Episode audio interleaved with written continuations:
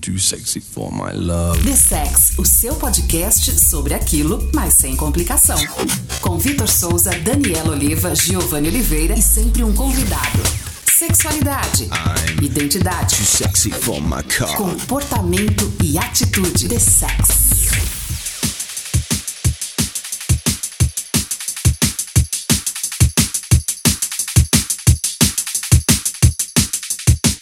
Isso mesmo, esse é o The Sex, o seu podcast sobre sexualidade, comportamento e tudo que está em volta ou dentro disso. Estamos aqui a fim de descomplicar o simples, aniquilar os tabus e dar uma voadora nas portas de todos os armários. Porque sim, precisamos falar sobre sexo, mas mais do que isso, sobre afeto, respeito e orgulho. Orgulho de quem você é, orgulho de quem nós somos. Então, queridos, quente esses ouvidos, relaxe e curte agora esses minutos. The Sex, sexualidade, identidade, comportamento e atitude.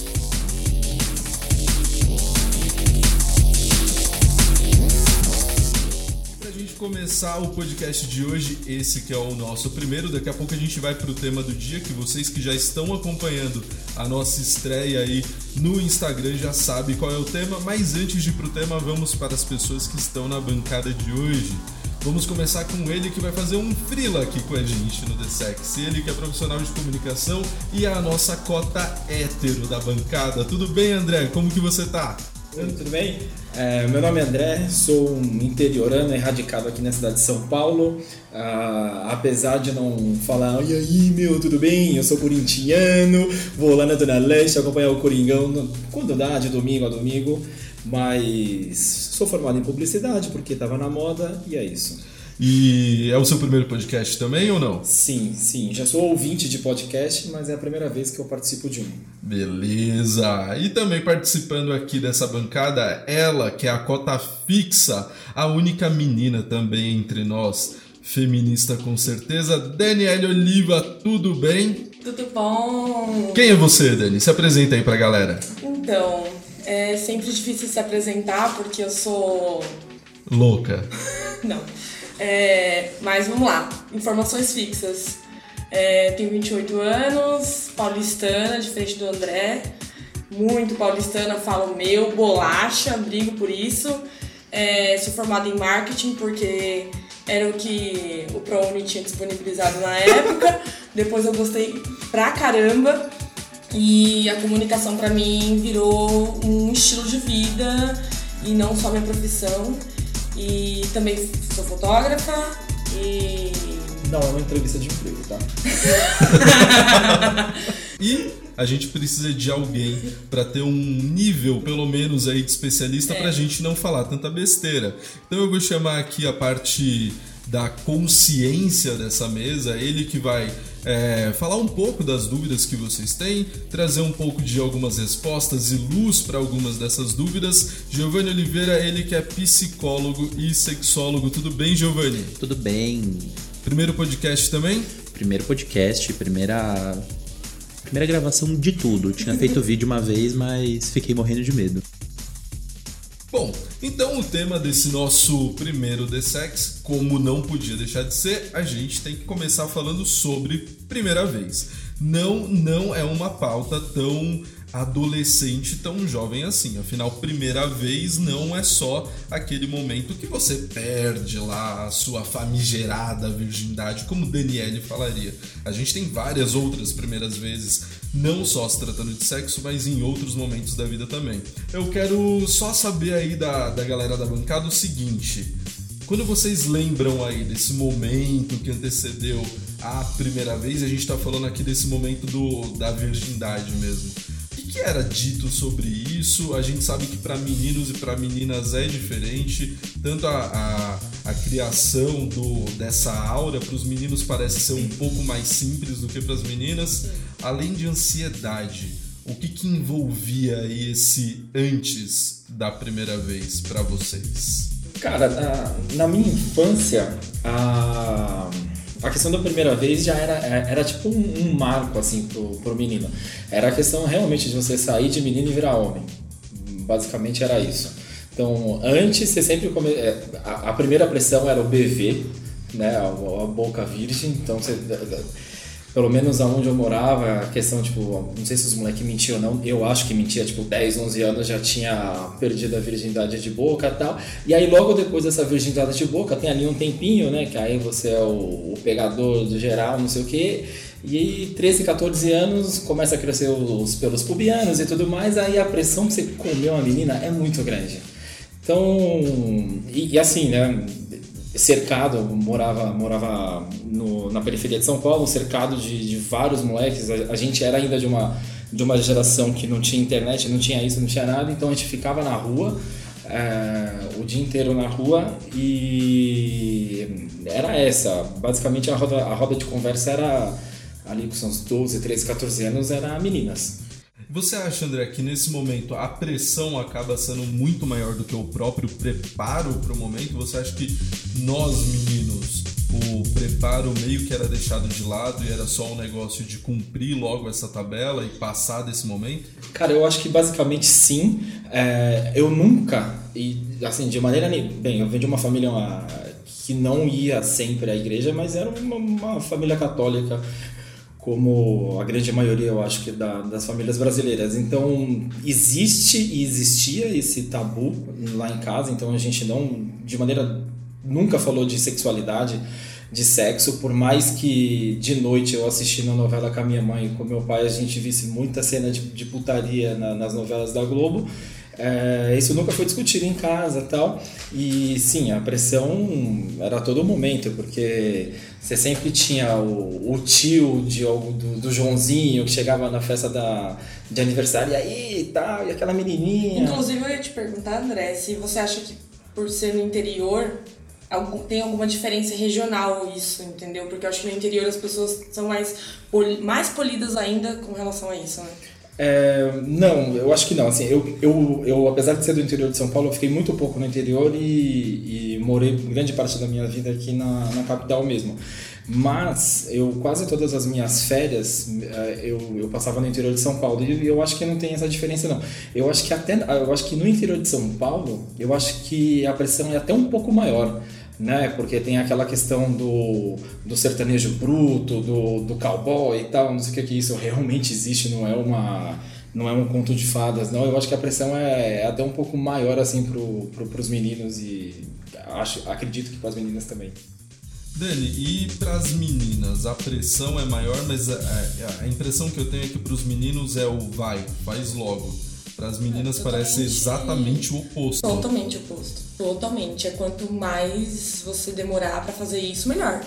Então não faça, até não faça, ou faça depois do casamento, ou faça com um homem perfeito, faça com um homem ideal. É totalmente oposto.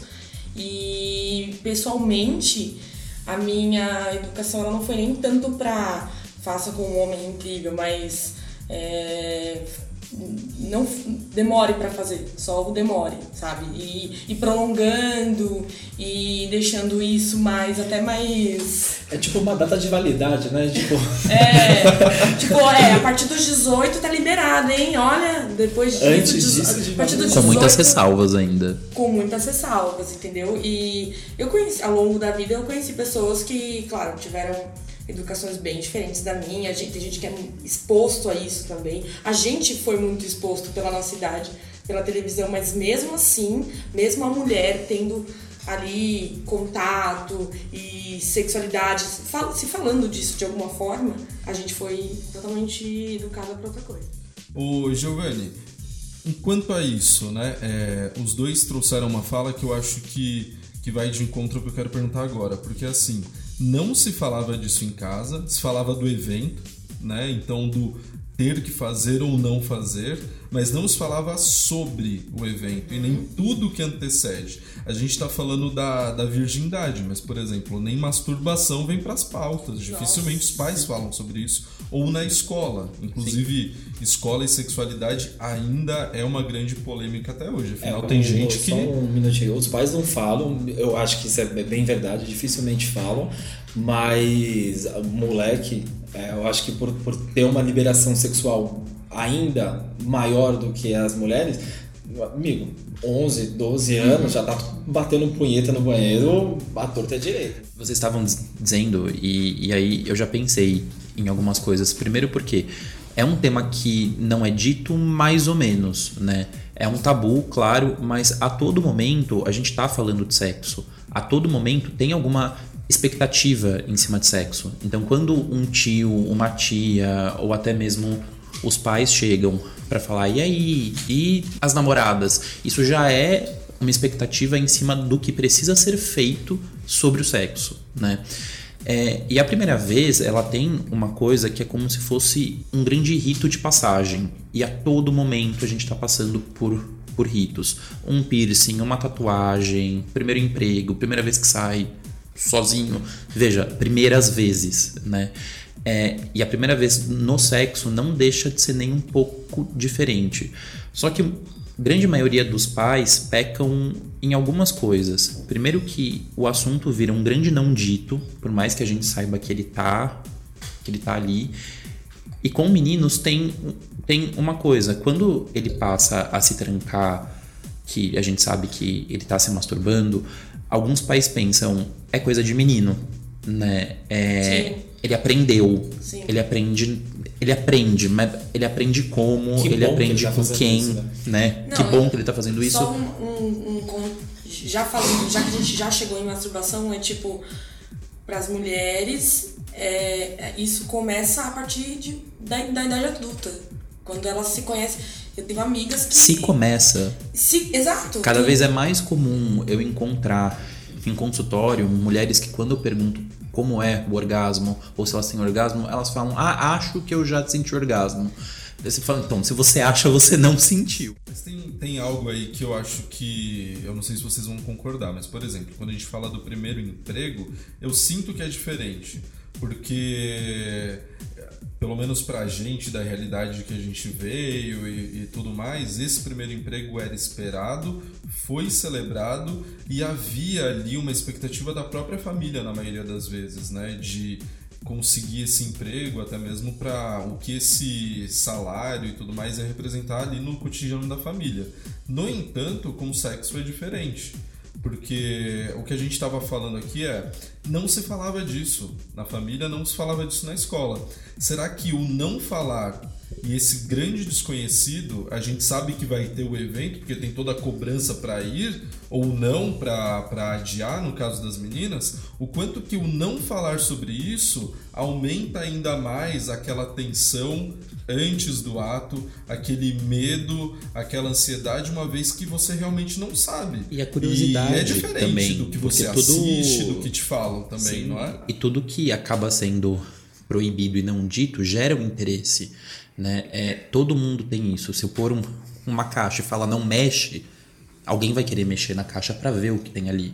O sexo é a mesma coisa, só que justamente por não falar, é, os jovens perdem a chance de justamente avaliar se eles estão prontos ou não para aquele passo. Porque é, a gente só passa por um rito quando a gente está pronto para passar por ele. A gente acabou falando aqui um pouco de como que as outras pessoas contaminam essas expectativas é, e contribuem para despertar uma certa ansiedade, até mesmo um medo.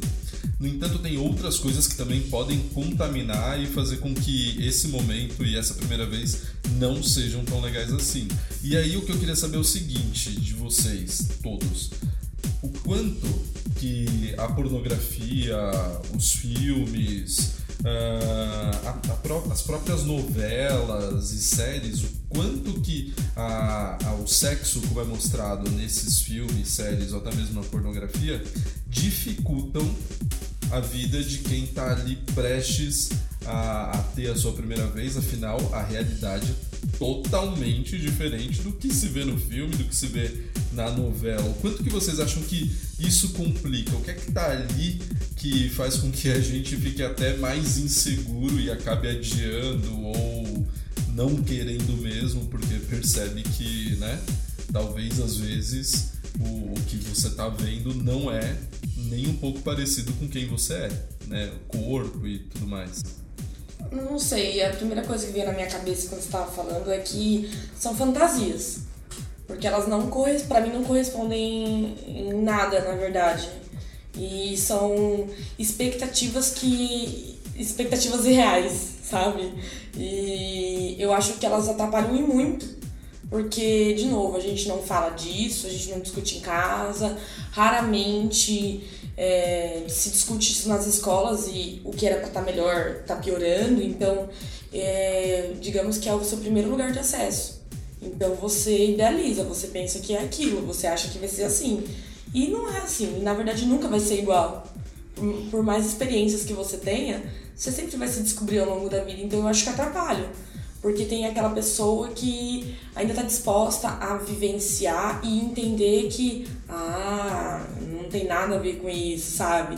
E tem aquelas que ficam presas nesse padrão e nesse ideal pro resto da vida e buscando não só a experiência, mas pessoa, que a gente vai entrar em outras coisas, mas no padrão de beleza daquela pessoa que ele viu e do que, que tá ali. É, não, tem que ser assim. É assim, é, só existe esse, esse tipo de verdade. Então eu acho que atrapalha e muito, e principalmente para as mulheres, né? Porque eu, enfim, por conta da de você criar uma expectativa de padrão físico, de performance, de, de tudo. De para o homem é um pouco mais simples, né? É, não, não é, não, não. Eu acho. Não é, não. Como que não é? eu não acho. É, não é. Já discordei sem ouvir. não, o que, que complica ah, aí, André? Eu adoro quando tem uns homens héteros assim, branco. O que, que complica, André? Os homens héteros brancos só falta o, o ser rico. Deus te abençoe, meu filho. Então, eu, eu, eu, discordo em partes do que a Dani está expondo, expondo aqui pra gente, que é o seguinte, é, o menino, ele desde cedo, ele já tem, é, já é exposto a filmes, a revista, a, a, tudo que você imaginar com, com, com relação ao tema sexo. Então, quando você chega ali na sua adolescência, que muito provavelmente vai ser a época que você vai realmente ter a sua primeira relação sexual, qual é o, o modelo, o exemplo, isso, isso. É o, qual, qual é o exemplo de, de sexo que você tem? Cara, o exemplo de sexo que você tem quando você é um adolescente dos anos 90, por exemplo, é o exemplo de sexo da Brasileirinhas. É o cara socando a piroca na menina e foda-se o prazer da menina, sabe? É basicamente, é basicamente, isso. E ali tá uma questão mesmo de performance. Se você parar para analisar os filmes eróticos, é uma questão de performance masculina. Então, e geralmente tem aqueles fetiches ali, tipo, o cara com um monte de, de atrizes e ele dá conta de, de trepar com essas três, quatro atrizes, come todo mundo, elas ficam puta satisfeitas e depois sai gozando na boca de geral. E que não se importa com a mulher. E que não se importa com a mulher. Isso é bem verdade. Foda-se a mulher. A mulher é apenas, naquele momento, um instrumento. Objeto pro prazer do homem. Do prazer pessoal do menino. Gozou já era Foda-se, eu, eu, eu, eu, eu arrisco dizer aqui que a maior parte dos meninos, quando tem a sua primeira relação sexual, eu acho que, sendo bem sincero, nem imaginam que mulher também goza. Eu então, e aí, é, e aí onde eu te pergunto, onde isso é mais fácil pra mulher? Porque às vezes ela se meteu num buraco de tipo, e isso não é piada de duplo sentido, de tipo, às vezes ela se meteu num buraco que ela nem sabe o que ela tá fazendo. Ela nem sabe só ela nem sabe aonde aquilo vai dar. Ela, aliás, ela sabe. Ela sabe que quando o homem gozar é onde é onde tá OK, mas ela não sabe o que o durante, o que acontece. Ela não sabe se impor, porque isso nem é falado para ela. Não, ninguém fala para ela. Olha, isso que você tem aí embaixo das pernas funciona. E mala mala ela sabe como que o corpo dela sente prazer. Reage. Então, assim, né? pondo em as claras, assim, já, por que, que eu, eu discordo de você? Que, tipo, tá, é difícil, tem o lance da expectativa, mas você já sabe, pelo menos como sua genitália funciona. Você sabe que ela vai levantar e você sabe que você vai gozar e é meio até mecânico. Não tô falando que, vocês não, não, não passem por isso, mas a, pra mim, pra mulher, chega a ser uma violência. Porque você não tá. É, você tá totalmente fora daquela realidade. Não, então, mas é, em nenhum momento eu, eu, eu discordei que pra menina é mais fácil. Eu discordei na parte que você falou que pros meninos tende a ser mais fácil. Não é, porque, a, a, a, porque todo, todo esse histórico que os meninos carregam desde muito cedo de você ter que ter uma puta de uma performance sexual, isso, isso é pesado, cara. Isso é, isso é muito pesado. É, obviamente que quando você é adolescente, ninguém abre, mas é, depois de adulto, naquelas rodas de, de conversa, depois você já, be, já bebeu algumas e a, e a galera tá conversando e cai nesse tema de sexualidade Muitos dos meninos é, broxaram, tiveram medo, não foi, chegou na hora, paralisou. E para admitir, ó, tem que ter tomado muito. Tem Às vezes fala que a culpa é da menina, que ele não funcionou, também tem, já joga que é a menina, que não é então, ele, porque ele sozinho dá certo. Então, é, então, de novo, onde isso é, onde isso é mais Mas tem uma outra coisa, né? É, se a gente parar pra pensar, é, a, é um dos poucos momentos que a figura do macho provedor não existe, né? Porque ele é provedor do que nesse momento? Não é do prazer para a menina. E às vezes nem é do próprio prazer, porque aí é, é onde acho que, é, de certa forma, a gente separa né? A, a, o macho do homem. Né? Porque nessa, nisso tudo que a gente fala é como se o homem fosse o macho alfa. Então ele tá ali para isso e para fazer isso e para ter a performance espetacular de filme, e aí os meninos esquecem que filme tem edição, que tem enquadramento, que tem luz, e que tudo isso muda aquilo que ele está vendo, que na realidade não tem edição, não tem, tem nada disso. Sim. É o que está acontecendo, é o ao vivo mesmo, e vamos ver.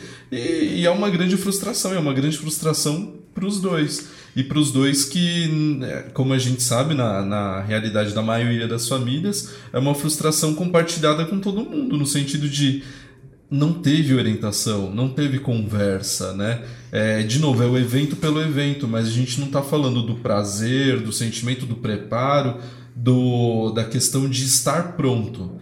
E na maioria das vezes é isso que é tirado. Você não.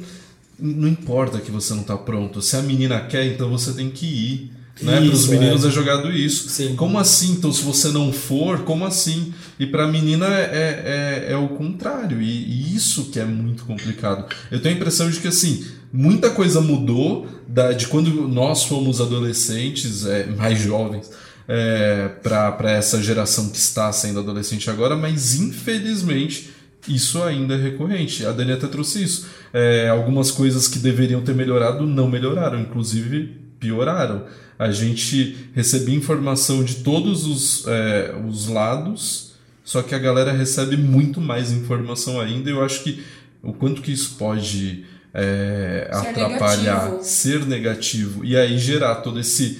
deixar essa ansiedade pior, essa ansiedade que vai travar no momento, porque ali no momento você não sabe se está pronto, se não está. O medo desse, desse desconhecido, um desconhecido que parece ser conhecido, porque todo mundo fala, eu vejo, eu assisto, já sei mais ou menos como é que é, mas na real não sabe, porque teu corpo é o teu corpo. O momento é o momento, né? Tipo, é, não é um filme pornô. né? Tipo, que, e que bom que não é. E que bom que não é. Para alguns deve ser tipo, que pena que não é. Mas de certa forma, que bom que não é um filme pornô. É, e, e eu acho que não dificulta apenas para a primeira vez, mas muitos casos ao longo da vida sexual inteira. É, e tem um ponto é que para as meninas é, eu acho que pega muito porque a pornografia vem de um tipo específico de vulva, de vagina, né? Vem de uma vulva infantilizada, que é uma vagina sem pelos, super clara, fechada é pro resto da, caucasiana. da, da vida caucasiana e que aparentemente ela não tem cheiro, né? Sim. né? Porque o cara não faz feição uma Barbie nenhuma. mesmo, uma Barbie. Uma Barbie, literalmente isso. Só que é. Não, o menino às vezes com um polenguinho ali acha que tá tudo bem, né? Pelo amor de Deus. Justamente, e, e assim, eu acho que tem um lado também que pornografia tem muita influência ruim tem, mas também não dá pra pôr a culpa inteira lá, porque ela também é válvula, é para fantasia, é para prazer, é de algumas formas, né? Só que só se basear em cima disso e que muitas vezes não dá para saber onde começa e onde e onde acaba, porque se isso não é dito, se isso não é falado, a pessoa vai acessar onde? Na pornografia, né? É, eu nunca vi, mas eu sei que hoje existem pornôs feitos por mulheres. Sim, que sim. a diretora é uma mulher. E eu achei isso sensacional, porque é, o foco mesmo é da pornografia hoje. Ela foca um homem que é um animal. Primeiro que o cara consegue transar por meia hora, 40 Sem minutos, sem gozar. O, o, o que não é real. 200 posições Em 200 diferentes. posições. Quase uma Fazendo ginástica artística, às vezes. Exatamente. E muitas pessoas, não só jovens, mas adultos, se sentem mal porque acreditam que precisam sustentar uma daquele por, jeito. por 40 minutos. Né? Você já se sente mal porque você não tem a beleza do Kawan Raymond, aí depois você se sente mal porque você não tem a performance de um ator pornô. E o tamanho de pênis E o também. tama- Porque essa é uma grande questão, né? Uhum, Lá no pornô, todo mundo parece estar andando com uma garrafa de Pepsi entre as pernas. e na real, a galera às vezes não tem nenhum todinho, É, né? eu, eu, maior, é parte, a maior parte das vezes. Algumas vezes que eu fui que eu fui ao motel, aí você acaba ali fazer o que você tem que fazer, você dá, liga, liga a TV pensando que você vai assistir o Bem Amigos com Galvão Bueno, mas não. cai, o, cai lá um, um filme da Brasileirinhas e me vê um maluco com realmente uma garrafa. Quase um infarto cada eleição, porque pra ter sangue pra um negócio daquele, o coração não dá conta, né? então, é basicamente isso. Aí você olha, você olha- e assim, e é tanto pra homem quanto pra mulher, né? Que você olha aquele cara com tamanho de jeba, aí a, a- aí a mulher tá ali assistindo, vê, vê aquela mina com aquele tamanho de peito, tamanho de bunda. Tipo, eu falei, caralho, velho, porra, por isso que eles transam desse jeito, por isso que, é, sei lá. Por isso que funciona, né? Por isso Se que funciona, porque deve incomodar, deve machucar, né? Um negócio daquele ali. Às vezes não é prazer- prazeroso. às vezes é Eu muito sempre mais lembro. sofrido, sei lá. Eu sempre ah, lembro. depende, né? Eu sempre lembro de. Depende da sua cavidade anal. Então, mas é justamente isso. Uma amiga psicóloga minha, em palestras, Ah. ela sempre fala: Meninos, aprendam, vagina não é pilão. Não é pra você simplesmente socar, né? É, e eu acho esse exemplo bárbaro. E outra, é uma coisa que eu acho que os pornôs é, eles, eles não mostram é que a mulher goza também.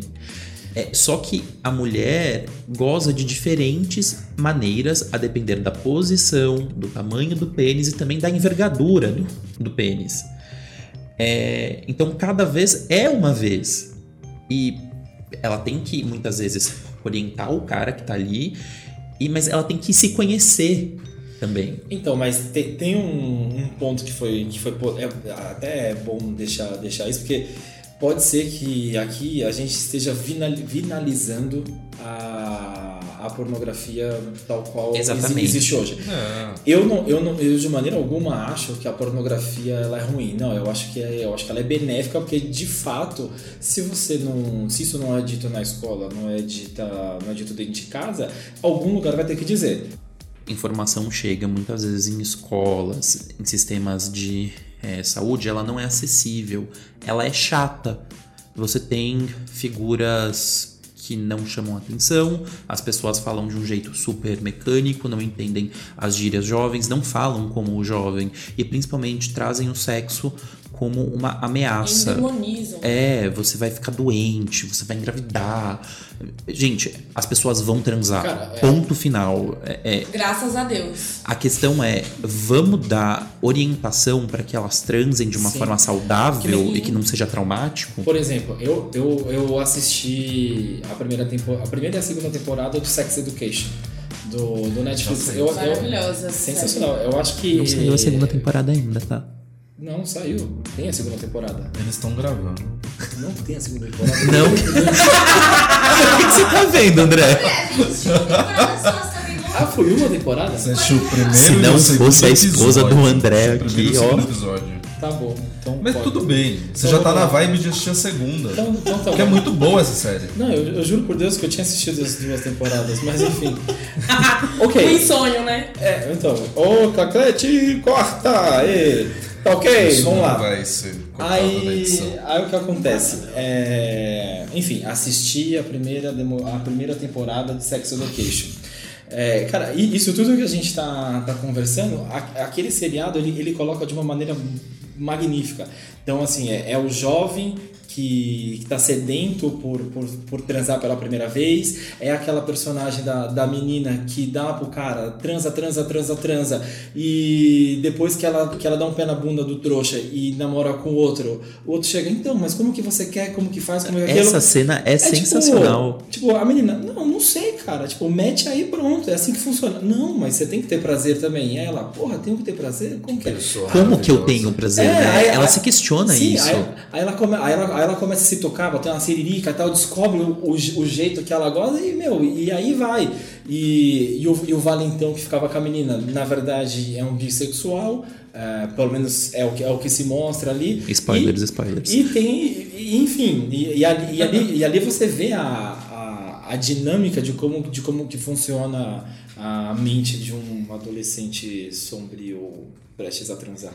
A gente falou um pouco de como que como que tá sendo isso aqui no Brasil, como que foi isso mais ou menos quando a gente era adolescente, mas eu quero saber como que tá isso e aí pelo mundo. Será que a galera lá de fora ah, tem a mesma ansiedade, as mesmas questões que a gente antes da primeira vez? Será que a galera lá de fora, qual deve ser a idade média? Vocês sabem a idade média que um brasileiro perde a virgin- a virgindade? Porque eu não sei. Eu acredito A que gente seja sabe a idade 16. média, talvez, dessa bancada. Talvez, com muito talvez. Mas que idade que você chutaria aí? Você falou 16 pra menina, pro menino, pra todo mundo? Ou você acha que, é, que difere? Como que tá isso daí? Ah, eu acho que. Bom, agora. hum, não sei, pra nossa época eu acho que era uma média de 16, 18. 16 pro menino e 18 pra menina? É. André, no bolão aí, quanto que você chutaria? Hoje, É. ah, eu chutaria. Eu uns- falei do passado, tá? Ah, pra hoje, então. Pra hoje eu acho que muito mais cedo, não sei. Muito mais Eu, cedo? eu, eu chutaria uns 12, 11. Para o menino e para a menina? Pra ambos. 12 e 11. Ambos, sim. Eu não vou dar o meu palpite porque eu já sei a resposta. E aí a gente tem um, um quadro aqui que a gente chama carinhosamente de No Quarto ao Lado. Roda a vinheta. No quarto ao lado.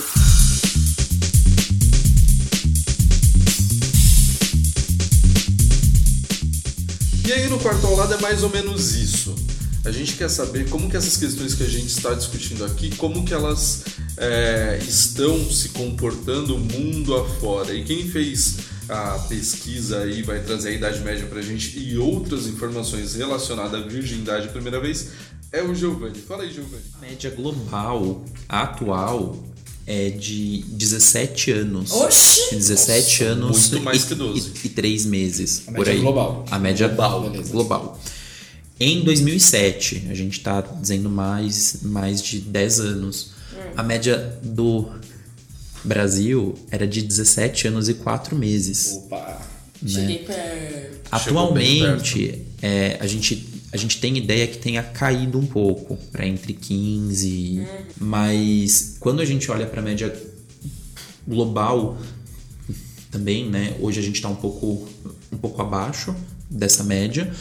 É, tanto que hoje as próprias campanhas é para HIV, elas pegam a partir dos 16 anos. Minha opinião, eu acho que pega a partir dos 16 por puro tabu, porque poderia pegar mais cedo também. Mas tem toda uma questão política, né? A gente sabe. Apenas por curiosidade, na Islândia, a média é de 15 anos e meio. País frio, né? Tem que. Tem que se aquecer de certa forma. E o país que tem a média mais tardia é a Índia, quase 20 anos. Sério. 19 anos, quase 20 anos. Por que será, né? Mas tem o negócio da, da relação lá, né? De, das famílias é, é, prometerem o, o menino pra menina, e é o, a família do menino que escolhe a menina com quem o filho vai casar. Será que, que isso também, de certa forma, não faz com que essa média suba? Porque tem uma galera é, dentro dessa relação que não é só o casal, né? Possivelmente sim. Mas o quanto que essa idade reflete de fato, o quanto que esse número reflete a realidade? Porque assim, se a gente estava falando até agora da questão de no mundo ideal é quando a pessoa se sente à vontade, confortável e segura, o número é só um detalhe. A pessoa pode se sentir à vontade, confortável e segura mais cedo do que 17 anos ou depois. E tudo bem, né? Tudo bem, mas sugestão para algum órgão público que eu duvido que atualmente alguém vá. Eu tenho curiosidade para saber a média de quantos homens perderam a virgindade levados em casas é de prostituição por algum parente. Nossa. É, é, porque isso ainda é muito forte. Porque nessa, nessa pressão de, de idade, eu já ouvi inúmeras falas de pessoas que estavam em casa de boa e um belo dia chega um tio ou até mesmo o pai e fala: Beleza. Hoje você vai virar homem. E leva em um prostíbulo, né? Se fosse na minha casa, se hoje você vai virar homem, na sequência aparecer um boleto pra eu pagar, na real. Não ia acontecer isso. Hoje você A vai virar é homem, também. pague a conta. Hoje você vai virar mulher, vai pagar a conta. E que principalmente essas pessoas muitas vezes pensam, ué, é meu pai que tá me levando, ou é meu tio que tá me levando. E Dá ele é certo. casado. Então tá tudo bem. É, é- E Né? muitas vezes esse começo. Começo. é muito ruim, viu? É, muitos, mu- muitos relatos de pacientes, inclusive, trazem isso, de como teve uma primeira vez traumática. Outro ponto aí que a gente. E, e que o Giovanni vai falar um pouco mais agora é a questão de. A, a virgindade para as mulheres, muito é dito do, da questão da dor e da questão do sangramento, como se fosse regra, né? Então vai doer para todo mundo, vai doer de qualquer jeito, vai doer e sim o sangramento tem que acontecer, porque se não sangrar é porque não rompeu o ímen, que não sei o quê, e aí já cria toda uma outra questão. Já e deu pra falando, outro? É, Sim. tipo, ah, como assim?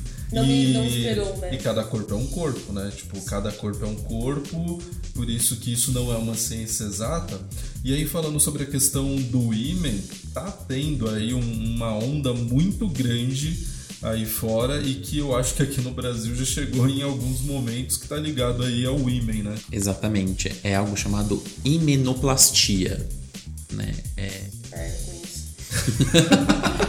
Não tem uma socialite, não sei o que lá, Marcela, Sim. Marcelac, que é esse Não, Não, é a, não, a, a Angela Bismarck. Angela Angela Bismarck. Bismarck é. A Marcilac, a Ma- Marilac é outra pessoa. Marcilac é um bairro. Marcilac é. Marcilac é. Pra você que é de São Paulo, Marcilac é longe. Longe pra É o último caralho. bairro de São Paulo. Você que não é de São Paulo. Vai, É, Acho que antes disso é super importante a gente é, dizer que tem toda essa coisa em torno do sangue, é da primeira vez.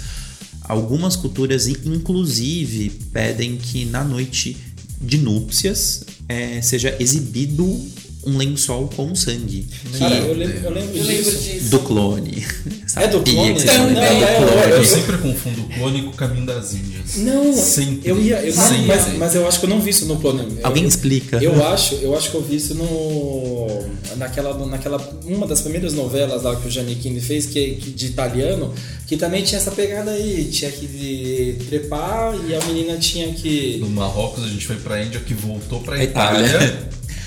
A cena mais comum que tem é do clone, que tinha a Jade, que tinha tido a primeira vez dela já com o, com o Murilo. Tufão. Com o, não, com o Tufão. O Murilo Benício, no Benício. caso. E, e na primeira vez, ela não sangrou. Só que tinha que exibir o lençol sujo de sangue, né? E o cara fez um corte lá na mão, sujou e foi lá e mostrou. Primeiro, o que que mostra isso tudo? Tem que mostrar que ela é pura, né? Que ela era pura, porque você perde a pureza, né? É, e outra coisa, que aconteceu o sexo, né? Um sexo que era esperado é por todo mundo, né? Então, algumas coisas básicas. Não é sempre que se sente dor é na primeira vez, por mais que é, é que seja comum, e nem sempre sangra. Às vezes sangra só, só um pouco. Porque o ímen é uma pequena membrana, né? E com a penetração ele rompe. E aí começou é nos Estados Unidos, e como o Brasil é muito bom em importar cultura é norte-americana, Imeoplastia está chegando aqui, que é uma reconstituição do ímen. É, que popularmente algumas pessoas falam que você volta a ser virgem. É, que eu acho que isso é uma coisa que a gente até pode dar uma Ah, a gente tem que falar sobre isso. discutida, mas é, eu cheguei a entrar em um site de estética e tem um tópico chamado Por que imeoplastia? Né? E fala: a imeoplastia é muito importante em caso de mulheres que foram vítimas de abusos sexuais e que são alvo de pressões culturais e também religiosas. Para outras, trata-se de um procedimento para apimentar a vida sexual, nomeadamente em, em segundas núpcias, novos casamentos, comemorações de aniversários ou até mesmo fetiches. Né? Essa é a descrição é que o site traz. Já trabalhei com a questão de abuso algumas vezes e nunca ouvi falar em imeoplastia voltada para abuso. Né? É, e será que a gente volta a ser virgem? Caramba, é difícil isso. Eu nem quero voltar a ser virgem. Mas não tá ligado. Bom, não tá não. Tá ligado, né? É o momento da. da primeira vez, é da, da experiência. Como você falou, o ímen é uma membrana. O fato de você reconstituir o ímen não vai Não, falar e- que você é não, virgem. e outra, a- a- Não vai apagar todas as suas experiências Não, e outra, anteriores. É, o que foi, foi, e, e pra mim eu acho que já era. E, e aí, é o, o- me cabe é, voltar nova- novamente na discussão é o seguinte. Essa, esse procedimento cirúrgico, que eu nem sei, eu nem sei falar o nome, nem vou me arriscar, bem provável que eu trava a língua, Mioplastia. né? Oi? Imioplastia. É, Imioplastia. É, você colocou aí na descrição dessa, dessa clínica que é para voltar a ser virgem, é, para datas comemorativas, aniversários, tal, Data- tal, tal. presente de aniversário. Presente de aniversário. Não quero. Até- então, que é o seguinte, até que ponto isso não é para inflar o ego do, do parceiro sexual que muito provavelmente vai ser um homem, é, dessa pessoa do tipo, olha, é, não foi com você que eu perdi o cabaço, mas eu gosto muito de você e eu sei que, que existe esse fetiche entre os homens de tirar a virgindade da- das meninas, então, como isso não vai rolar entre nós, mas pelo menos vou te dar essa experiência de você estar me descabaçando novamente. É, eu, eu, eu, eu fico pensando nisso, tipo, é, será que isso é realmente um desejo feminino da, da- das meninas de, de quererem, entre aspas, voltarem a ser virgem, ou é só um agrado, não sei se... Eu acho que tem uma cultura muito. Já concordando com você. Acho que sim, e tem uma cultura cada vez mais. é, Nossa, é muito perigoso isso, porque é, voltar à adolescência, né? É trazer um- uma coisa infantil pra isso, porque você tá voltando uma adolescência, uma infância, muitas vezes, da pessoa.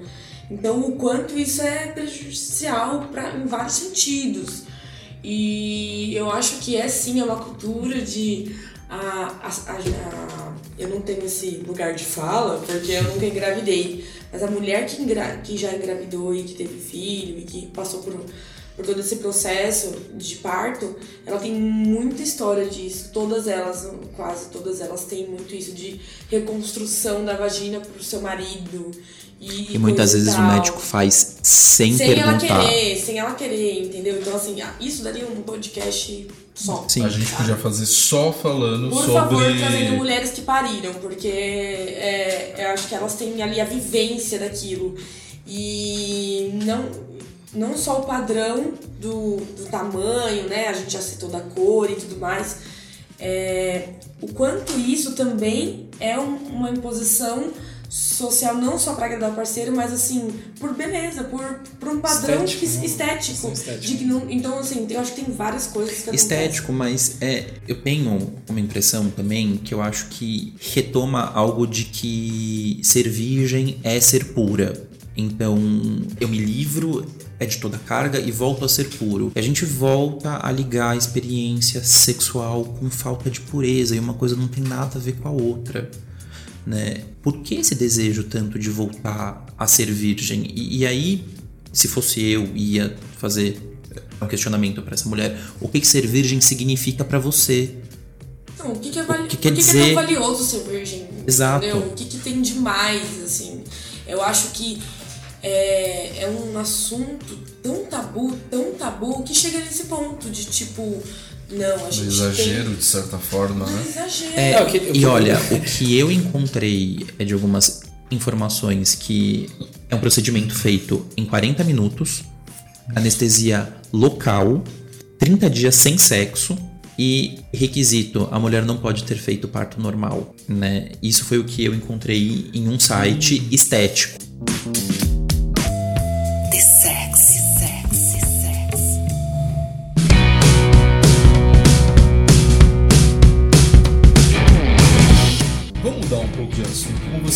A gente já está aí há alguns dias divulgando esse primeiro programa.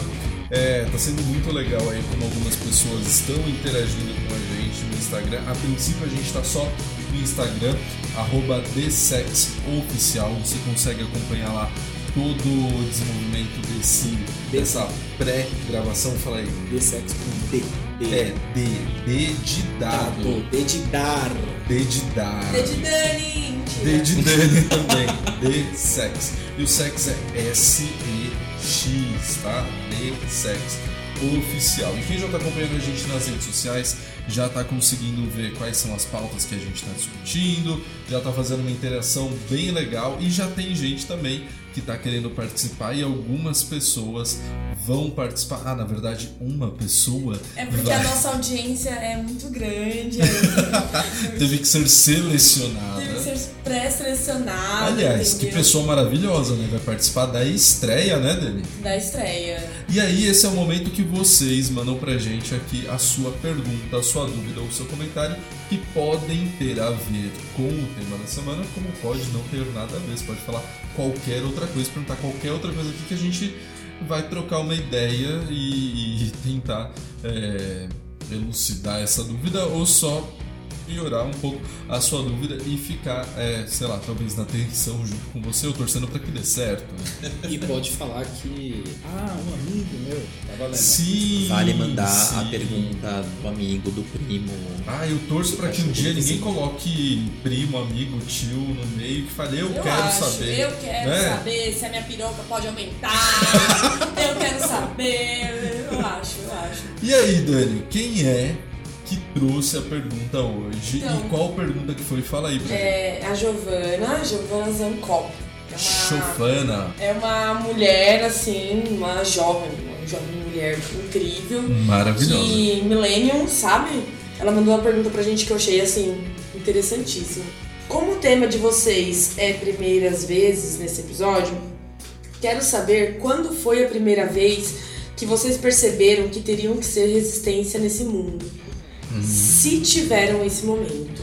Essa última parte me deu um. Eita. Entenderam a pergunta? Caiu o óculos agora. Caiu Nossa. óculos. Gi, obrigada, assim. Fez refletir. Que perguntona, né? Um Que bloco só pra resposta porra. agora. hein? É. Posso? Por favor. Por favor. Tá. Não é porque é, a ilustre presidente da, da, da minha esposa está aqui, mas acredito eu que foi a partir do nosso começo de, de relacionamento, pelo menos pra mim, André. Porque até então eu não, eu, a, a minha, a minha esposa é, foi a minha primeira namorada e creio que seja a minha primeira esposa, se não for assim, né? A Letícia tá fazendo uma Assim cara aqui seja. agora. Mas, o, o- lata. mas o que acontece é o Foco na seguinte, missão. até eu me relacionar com, com a minha esposa, com a Letícia, é, eu era totalmente dotado da, da cultura machista de- do homem, sei lá, o seu pegador e, e- e vai. Eu não tive nenhum, nenhum aprendizado em casa. É, Assim, sempre teve o aprendizado do tipo, respeite as mulheres até a página 2. Tipo, respeite as mulheres do tipo, não bata numa mulher, respeite e tal. blá, blá. Sabe aquela coisa mais. mais é, o filme do. da garota de programa e, e do caralho. Uma linda mulher. Uma linda mulher, Então, Pretty o- Woman. Isso. Maravilhoso. O que eu- Clássico da sessão da tarde. Ba- É, então. O que eu. O que eu é, na sessão da tarde eu tava batendo punheta, então. aí, o que, aí o que acontece? Sorte, é, Queria estar fazendo. Mentira, vai. eu- o, que eu, o que eu quero dizer, eu tô me alongando um pouco, porque é complexa, dado, É dado a, a reflexão que a gente tem que fazer com a pergunta da Giovana.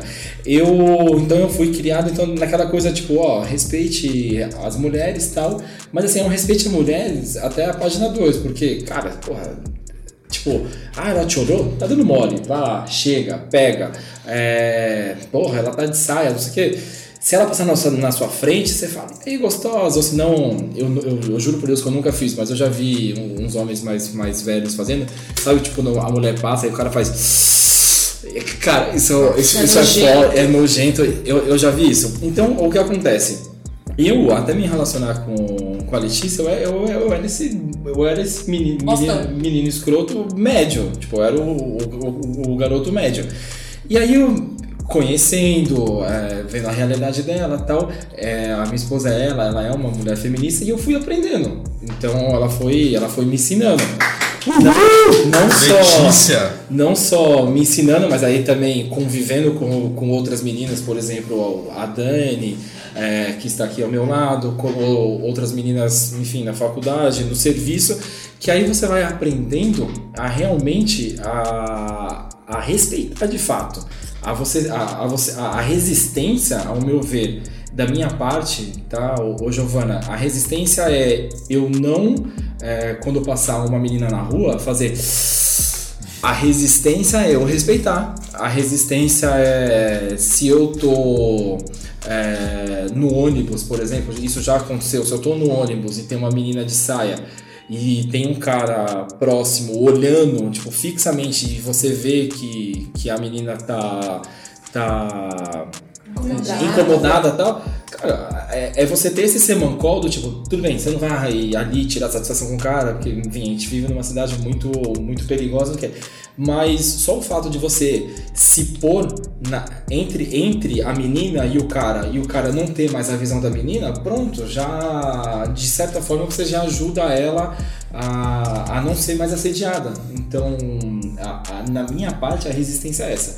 A resistência é você aprender a deixar de ser esse cara meio escroto, que grande parte dos homens são.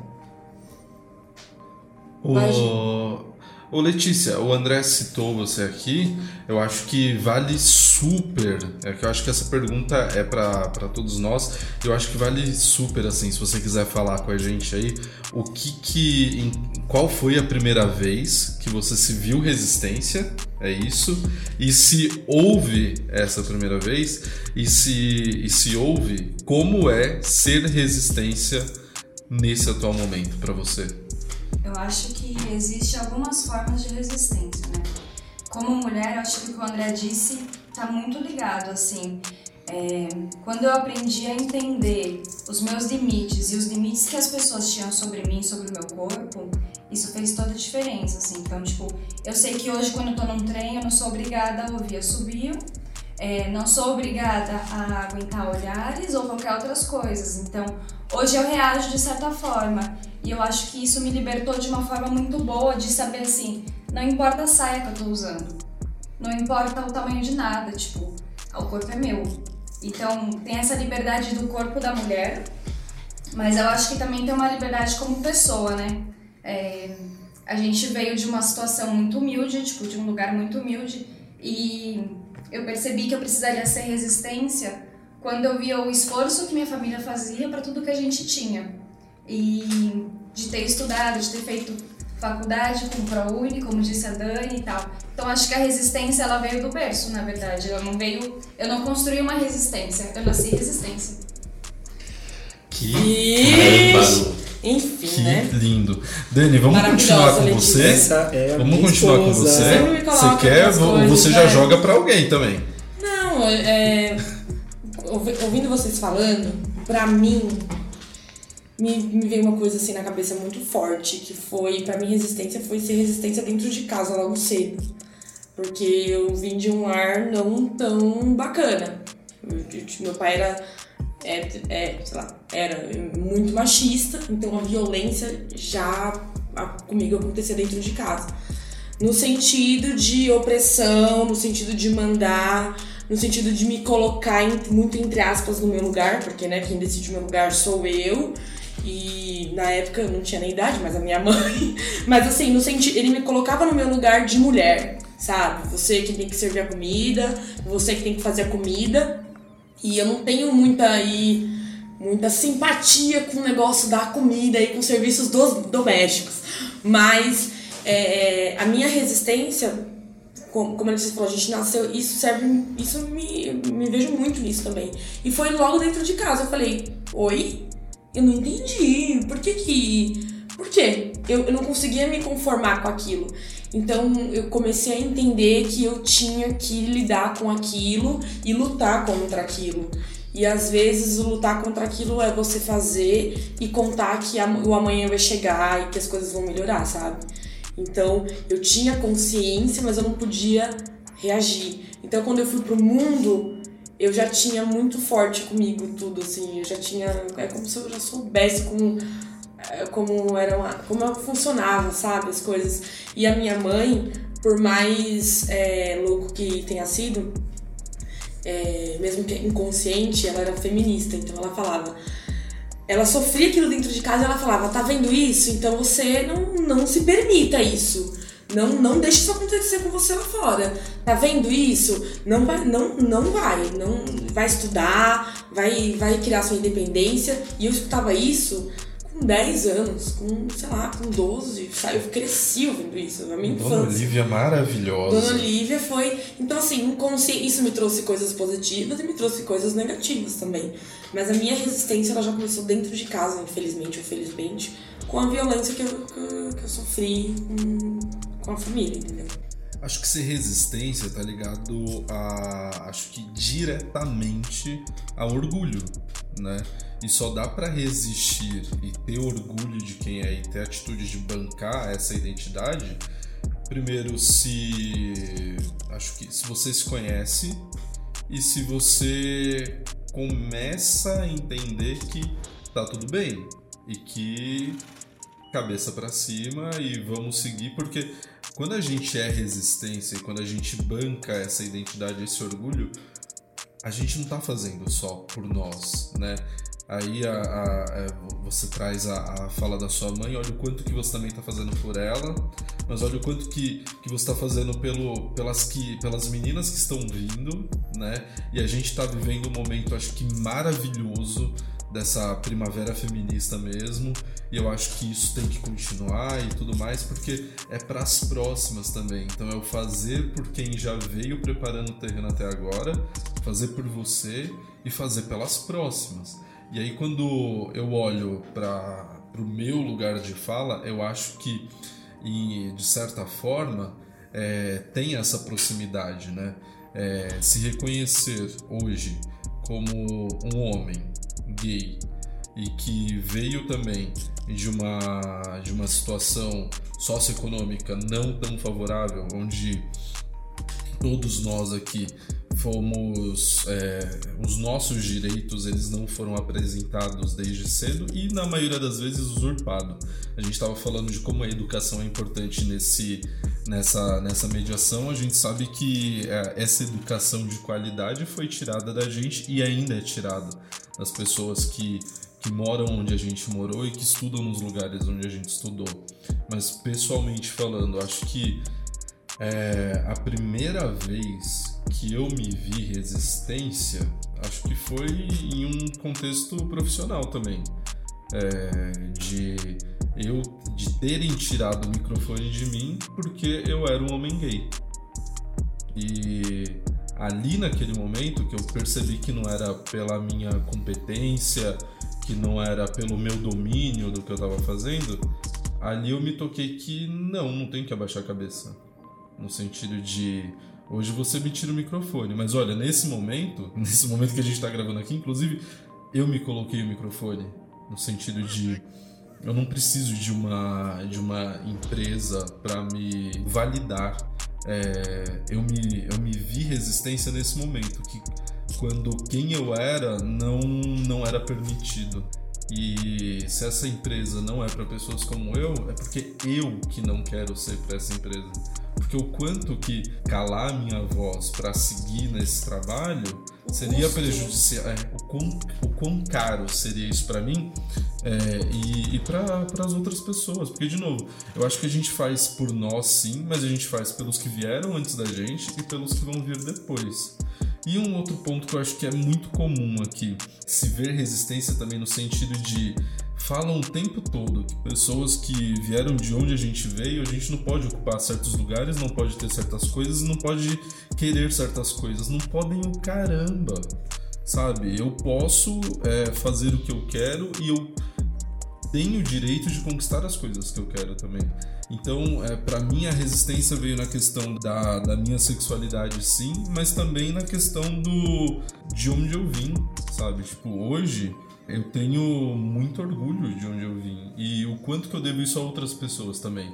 Hoje eu bato no peito e falo que eu sou do Grajaú sim com orgulho, mas não é só por mim. Quantas outras pessoas colaboraram para eu ter esse orgulho hoje? Uhum. E aí eu cito nominalmente e obviamente o próprio Crioulo que é o meu maior ídolo hoje. Então quanto que a resistência dele possibilitou a minha resistência também? Né? A nossa existência já é uma ação política. E isso que a gente está fazendo aqui é resistência. É resistência. A gente está vivendo um contexto muito tenebroso, né?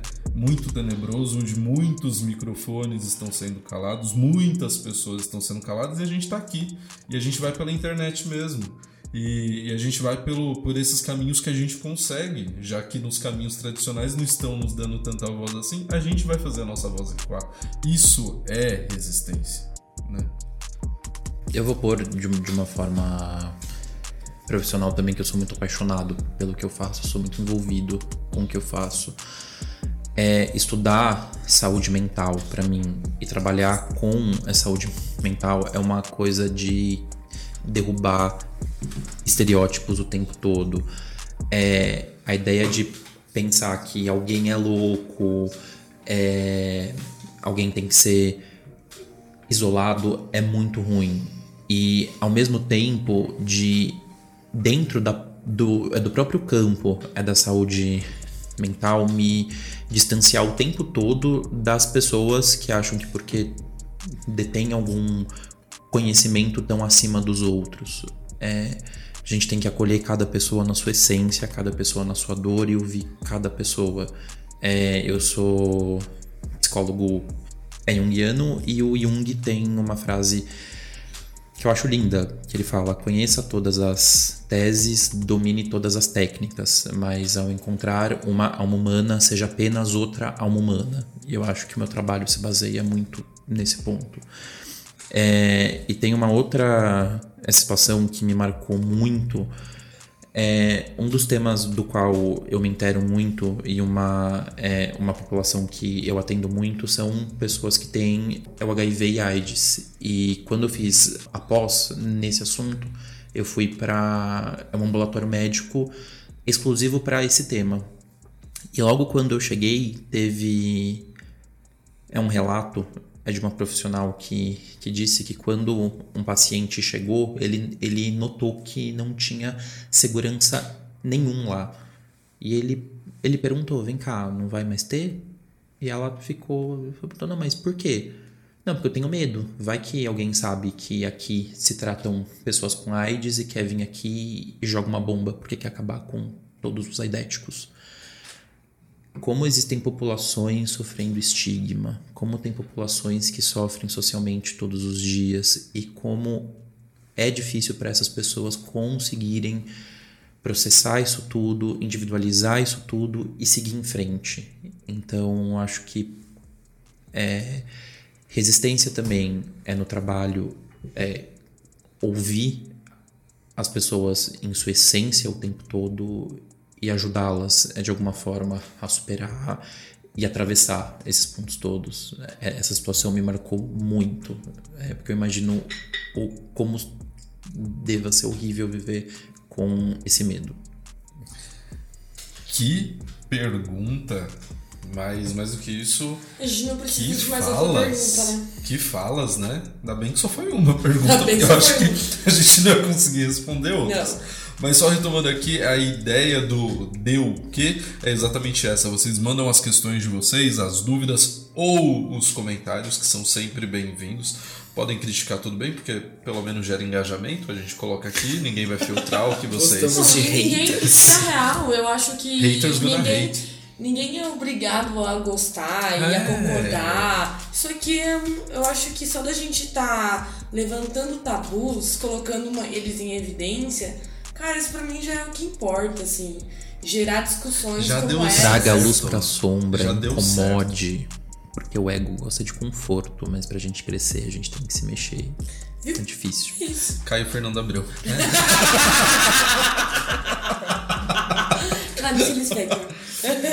Maravilhoso. Seguimos então com o The Sex. The Sex.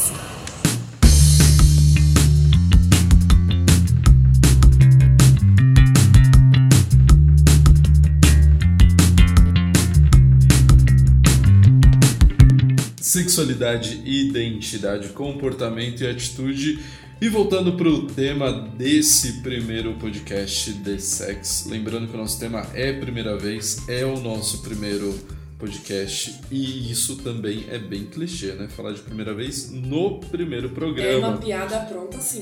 porque somos desses, né? Sim. Teriam outras pautas? Teriam outras pautas. A gente preferiu falar de primeira vez. E uma coisa que a gente é, acabou falando por cima aí na, na nossa conversa é prevenção, né? Métodos contraceptivos. A gente está falando que falta informação, que falta mediação da informação e falta, de certa forma, uma mediação e uma apresentação desses métodos, porque a gente sabe, a gente sabe que tem outros métodos, outras formas, que não é só camisinha. No entanto, é, qual a importância? E aí eu quero ouvir primeiro aqui do Giovanni, qual a importância da gente é, vir com essa campanha, com essa informação da camisinha e não só falar do sexo para esse primeiro momento. É, tem a- aquele clichêzão de o menino aprender a colocar camisinha porque tem um vídeo da banana e, e não sei o que, e porque mo- alguém mostra ali a colocar a camisinha com a banana. Como que a camisinha surge nesse contexto aí da primeira vez e como que, como que ela surge e como que ela deveria surgir? E aí depois a gente parte para os outros métodos contraceptivos. Beleza, nossa, falar de, de camisinha, inclusive a gente pode ter um programa inteiro pra falar de camisinha. falaremos, falaremos. É, acho que a primeira coisa, a gente disse como a mídia sempre traz o sexo, a sexualidade e a transa, só que nunca se traz o uso de camisinha. Nenhuma. é, eu não lembro de nenhuma novela da Globo que mostre é, um casal ali que dá a entender que eles vão pro, pro sexo que tenha a camisinha junto. Quando que ao invés de pôr uma banana ali, quem diz treina em casa? É importante a gente falar isso. É pros garotos também. Coloque a garotos, camisinha treinem em você. em Treinem. casa. Garotos, coloquem camisinha em você. Se masturbem com desculpa. a camisinha. Ejaculem na própria camisinha. Aprendam a tirar o preservativo. E que fale para Por mulheres. favor. Mulheres, existe camisinha feminina. Sim. Tenho, eu tenho quase 30 anos e se eu vi uma vez camisinha feminina foi muito.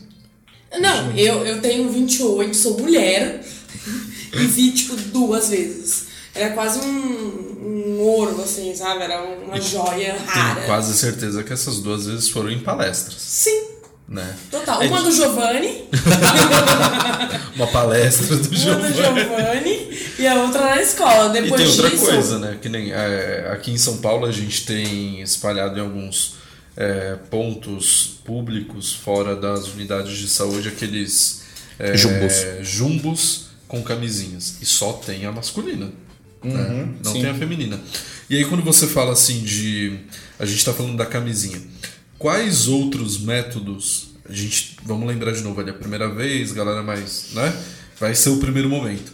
Além da camisinha, quais são as outras coisas então que pode aparecer aí que pode substituir a camisinha e que garantam aí a proteção não só é, a prevenção a, a uma gravidez indesejada, mas também que proteja de, de doenças. A camisinha a gente sabe que é o mais efetivo. Então, as né? duas Mas, coisas, a camisinha é o único, porque é um método que, como dizem, é método de barreira, porque justamente cria uma barreira, né? Então, para combinar a gravidez junto com as outras doenças, apenas a camisinha mesmo, né? É, e parece besta, mas é bom sempre deixar claro: só pode usar uma camisinha, não dá para usar a masculina junto com a feminina. Tem gente que faz isso. Mas é, eu acho que outra coisa que entra é pílula anticoncepcional. Eu trago como pílula, mas também existem versões injetáveis. Assim como a camisinha é algo que a pessoa ela, ela cria um hábito, tem mulher que não consegue tomar anticoncepcional todo dia. E, o, é um porre, né? E a saúde, ela vai fazer o quê? Não é? Ah, Daniele, você tem que tomar anticoncepcional todo dia. É. Então, existem, existem outras opções, né? Então, o, o diálogo com o médico, ele sempre tem que estar aberto. E se o seu médico, ele não te escuta, troque de médico. Tem a questão do libido? Sim. Sim. Porque dependendo do anticoncepcional que você utiliza, Ele você inibe. pode basicamente zerar. Antidepressão. Exatamente. Antidepressão. Mas apareceu uma coisa anterior aqui, que você fala é, do médico. A, a mulher, a menina, assim que, que tem a, a primeira menstruação, geralmente a mãe leva para a primeira consulta aí com o ginecologista. Até então essa menina passava com o pediatra, agora vai passar com o ginecologista. Quando tem, tá? É, quando tem. Quando tem, vamos lembrar de novo da realidade. A gente falou de educação, mas saúde é um outro ponto. E o menino, né? E o menino, porque de verdade eu não fui. Eu não fui ao médico para ter essa conversa, não fui ao médico para saber dessas informações. Não foi o profissional de saúde que apareceu aí para fazer essa mediação. Como acho que com você também não, né, André? Imagina. Não, aparece sei. profissional Não de saúde a- nesse a- momento. O, mé- o médico da mulher é a. O ginecologista. A ginecologista. o E do ginecologista. homem. Acho. Acho que deve ser urologista. E nos 40 só, né? Mas é, e tem outra Tá. coisa, tem, tem alguma especialidade que, que vai falar com o homem jovem, inclusive, né? Tem, tem uma outra especialidade que vai dar conta disso e que é a especialidade certa que a gente tem que procurar nesse momento? Tá, Eu acho que tem um mito aí que tem que, que, que cair também, que o urologista também atende mulher, porque o urologista trata do aparelho urinário também. Então, se uma mulher Aí eu amo informação. então, se uma mulher tem um caso de bexiga ou o canal, se esse é o caso, ela vai para o urologista também, tá? Mas por consequência, ele também trata do pênis, de um modo geral, bolsa, escroto. Só que além dele, tem um outro especialista que não olha só para o homem, mas também para, para a mulher, que é o médico eliatra. Então ele é o, é o médico que olha para o jovem, né? Tem no SUS em poucos lugares, pouquíssimos, mas teoricamente essa é a pessoa capacitada para isso, especialmente porque o ebiatra estimula também, acima de tudo, a independência daquele jovem, de como ele cuida da própria saúde, né? Então, ele entra em consulta com quem? Com os pais, sozinho. A gente acha que quem, que quem tem menos de é, assim, 18 é, é, é posse, né? Mas toda pessoa tem direito ao sigilo médico, inclusive um garoto de 14 anos, a não ser que coloque ele em risco. Ah, Precisamos de, de um outro podcast só para falar de, de jovem, de saúde do adolescente, de pediatra, de tudo isso. Só uma coisa, tipo, mulheres, não desistam de arranjar um médico, porque o que eu mais vejo, a Letícia tá aqui pra me dar segunda voz, é a mulherada vai e, gente, a coisa mais difícil, por, in- por incrível que pareça, se é difícil arranjar um médico, imagina você arranjar um ginecologista que presta. Então, quando você for naquela consulta merda, que foi ruim, que foi um lixo, você fala, nossa, eu desisto, nunca mais vou, não desista. Procure. A gente não pode ter a, a- o conforto de você falar assim, puta, tem uma pessoa incrível aqui que, ok, eu sei que eu vou ter um médico legal, um a cada cinco é ruim. Não, é o contrário. Um é bom a cada cinco. Então, assim, a gente não desistir, porque uma hora você encontra e é indicação, uma hora você. E, e, e assim, é muito importante que você vá às suas consultas, que você faça seus exames é, a cada seis meses, a cada um ano, seis meses aí vai, né? Do, do, Depende. Isso. Então, é, o meu recado é não desistir, porque eu fiquei anos procurando. É, agora que a gente acabou de falar um pouco sobre a parte de saúde, que envolve inclusive esse momento aí da sua primeira vez, a gente volta para a participação de vocês que mandaram perguntas, comentários pra gente nessa primeira semana de The Sex. E a Dani novamente vai trazer a pergunta aí pra gente. Quem foi que mandou? Qual é a questão? E já fala também, Dani, quem que você quer que responda? Tá bom, o nome dela é Alexia e ela mandou a dúvida por DM aqui no Instagram. Nossa, eu tô muito, tô muito feliz. E deixa eu ver. Eu acho que eu quero que você responda. Eita! E a Letícia, porque eu quero uma opinião feminina e uma opinião masculina. Hum. Ah, oi, uma dúvida sobre a primeira vez. É estranho perguntar para a pessoa antes de vocês ficarem? Ah, eu acho que, cara, desculpa, tem que ter uma- também uma resposta do André aqui, porque é importante. Vamos lá. É estranho perguntar para a pessoa antes de vocês ficarem o que ela gosta e o que não gosta durante o sexo? Isso quebra o clima ou ajuda? Ansiosa demais pra esse sucesso pra vocês. Maravilhosa! É estranho? Não! Eu acho que não é nada estranho, muito pelo contrário. Eu adoraria que mais pessoas, inclusive, tivessem essa consideração, na verdade. Porque a gente está falando que é a primeira vez tem a questão do, do autoconhecimento, tem a questão de saber como que sente prazer, de onde sente e tudo mais. Acho que é importante, tem duas pessoas envolvidas ali. Acho que, de verdade, inclusive, Alex, você acabou de mandar um recado pra galera aí que tá querendo saber por onde começar. É importante que você saber como que você gosta e saber como que a pessoa gosta também, qual é a forma que ela sente prazer e tudo mais, para que seja uma experiência boa para as duas partes. Eu acredito que é um bom começo. Eu acho que é por aí, porque se é novidade para os dois, é importante dar essa investigada aí para que seja uma experiência boa para as duas pessoas. Mas aí também essa é a minha opinião, né? O que, acho cê- que que vocês acham disso? Casal, vai. Pergunta casal, hein? Eu acho que é importante saber o que te faz bem e o que faz bem como um casal, né? Então saber também o que faz bem para outra pessoa. E aí não só para a primeira vez, mas acho que para todas as vezes durante todo o relacionamento. É, a gente precisa saber o que é importante um para o outro. E se, não, se a gente não soubesse completar ou se respeitar e até saber o, o, o momento, não daria certo, na verdade, né? Um dos dois estaria reprimido ou, ou algo assim. E aí, falando especificamente da primeira vez, é, quando eu tive a minha primeira vez, eu nem pensava sobre isso, né? Sobre o que era importante pra mim, o que era importante pro meu sentimento e pro meu prazer. Acho que eu não tinha esse pensamento. E eu acho que o muito legal de poder falar isso agora, muitos anos depois, né? É, é, é eu entender a importância de estar bem com o meu corpo, de estar bem com a minha sexualidade e, e com as questões sexuais, para eu poder saber, que, que eu tenho direito numa relação de sentir prazer e coisas nesse sentido, que eu não tinha esse entendimento quando tive a minha primeira vez, por exemplo. Cara, eu. Eu acho que tudo, tudo que vocês dois colocaram, eu acho que é, é importante.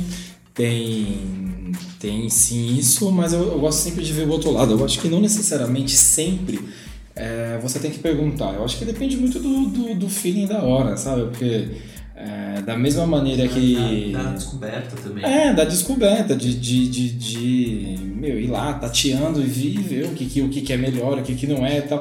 Se você tiver um mínimo de feeling, você sabe se o seu parceiro ou sua parceira tá gostando, se não tá. E se você der a liberdade da pessoa falar, sei lá, de, de repente você começa a dar uns tapas na bunda, não sei o quê. Aí a pessoa fala, olha, Veja bem, Veja bem, se a pessoa fala, ah, tá legal, aí, sabe, você tem que ter um pouco de feeling, assim, então, aí a pessoa vira, assim, porra, talvez isso não foi bacana, tá ligado? Cê, cê, eu acho que você tem que ter um pouco de feeling ali, que eu, eu acho que tem essa questão da descoberta, porque o que eu tenho em mente, é, e, e até um, um jargão que eu uso às vezes, eu tenho medo, às vezes, do sexo ser muito burocrático. Dele, dele, dele, dele ter uma ata, dele ser muito buro- burocratizado. E eu acho que não é isso. Eu acho que o sexo, o sexo ele pode ser amável, ele pode ser, pode ser selvagem, e ele pode ser, cara, você pode ser, quem sabe, o sexo des- desbravador, e, e vamos. É, As duas pessoas vão, vão se conhecendo e é isso. Eu tô me estendendo um pouco, mas é, eu, eu, eu acho que existe isso. Eu acho que sim, você pode perguntar, tal, não sei o quê, mas eu, eu, eu fico um pouco receoso de deixar o sexo burocrático e eu acho que você pode misturar aí na, na questão de ter o feeling e desbravar na hora da, das preliminares. As preliminares é algo fundamental pra você descobrir o que, que a pessoa gosta e não gosta. Porque E não necessariamente a pessoa também. novo. É, e não necessariamente a pessoa sabe tudo que ela gosta. Imagina, é. Né? É o que você falou, nessa daí Pode vai descobrir. coisas que. O mais importante é a pessoa falou, não quero, para. Exato. Ponto. Não é não. E que Mas é- sempre. é. E que principalmente eu, eu, acho que, que tem algo. Ninguém é. nin- Ninguém tem que fazer tudo que o outro pede. Mas a gente tem que respeitar o que o outro quer. A fantasia do outro não tem que ser julgada. Se você quer fazer ou não, é outra coisa. Então, Alexa, tá aí a nossa resposta. Espero que você tenha. é, bom, que tenha entendido, que tenha ajudado e que se não, comenta também. Responde aí na DM depois. Façam como a Giovana e a Alexa. Mande os seus comentários, perguntas e dúvidas no nosso Instagram, no arroba TheSexOficial. Lembrando que é D de dado, de dar, não é T de, de gringo, né? De THE. É D de dar, TheSex oficial. Mandem seus comentários, a gente gosta muito de ler os comentários e dúvidas. É bom saber que vocês estão curtindo e participando. Os que não estão curtindo, continuem ouvindo de novo, isso gera engajamento, isso também é muito bom.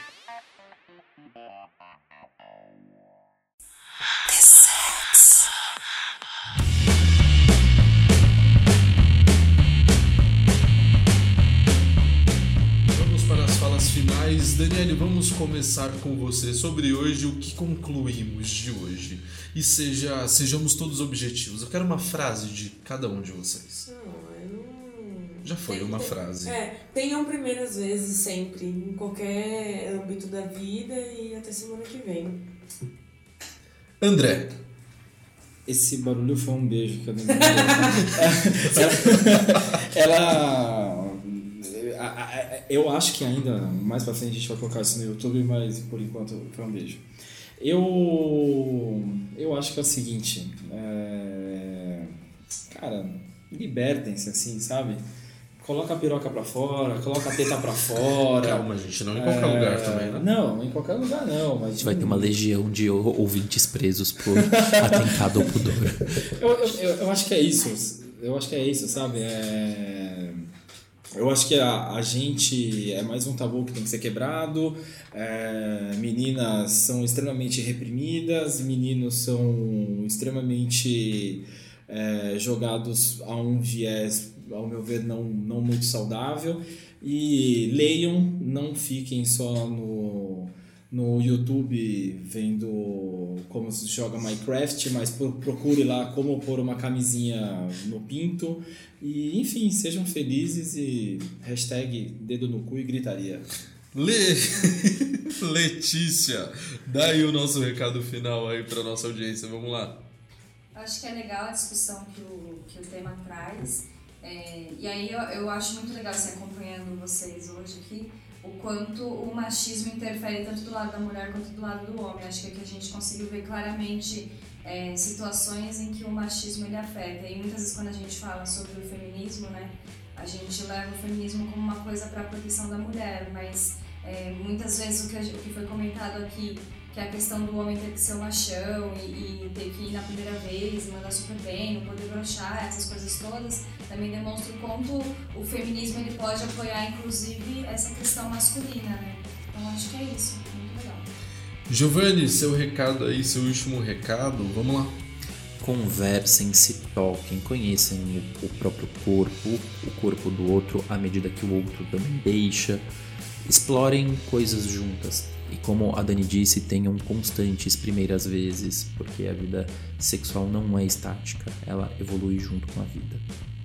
E como meu último recado, acho que eu vou pegar carona no que a Dani trouxe. Tenham várias primeiras vezes na vida de vocês. Eu espero que todas sejam bem prazerosas e que vocês aprendam bastante com isso, porque é importante sim a gente continuar aprendendo. Afinal, tem várias outras primeiras vezes, sinal que a gente tem muito que conhecer do próprio corpo e isso sempre é muito bom. Obrigado por ter ouvido a gente até aqui. Espero que na semana que vem vocês continuem. Lembrando que o The Sex vai estar sempre, sempre disponível aqui no Spotify todas as sextas-feiras. Nos sigam nas redes sociais, arroba Oficial no Instagram, em breve em outras redes sociais. E até a próxima. Tchau!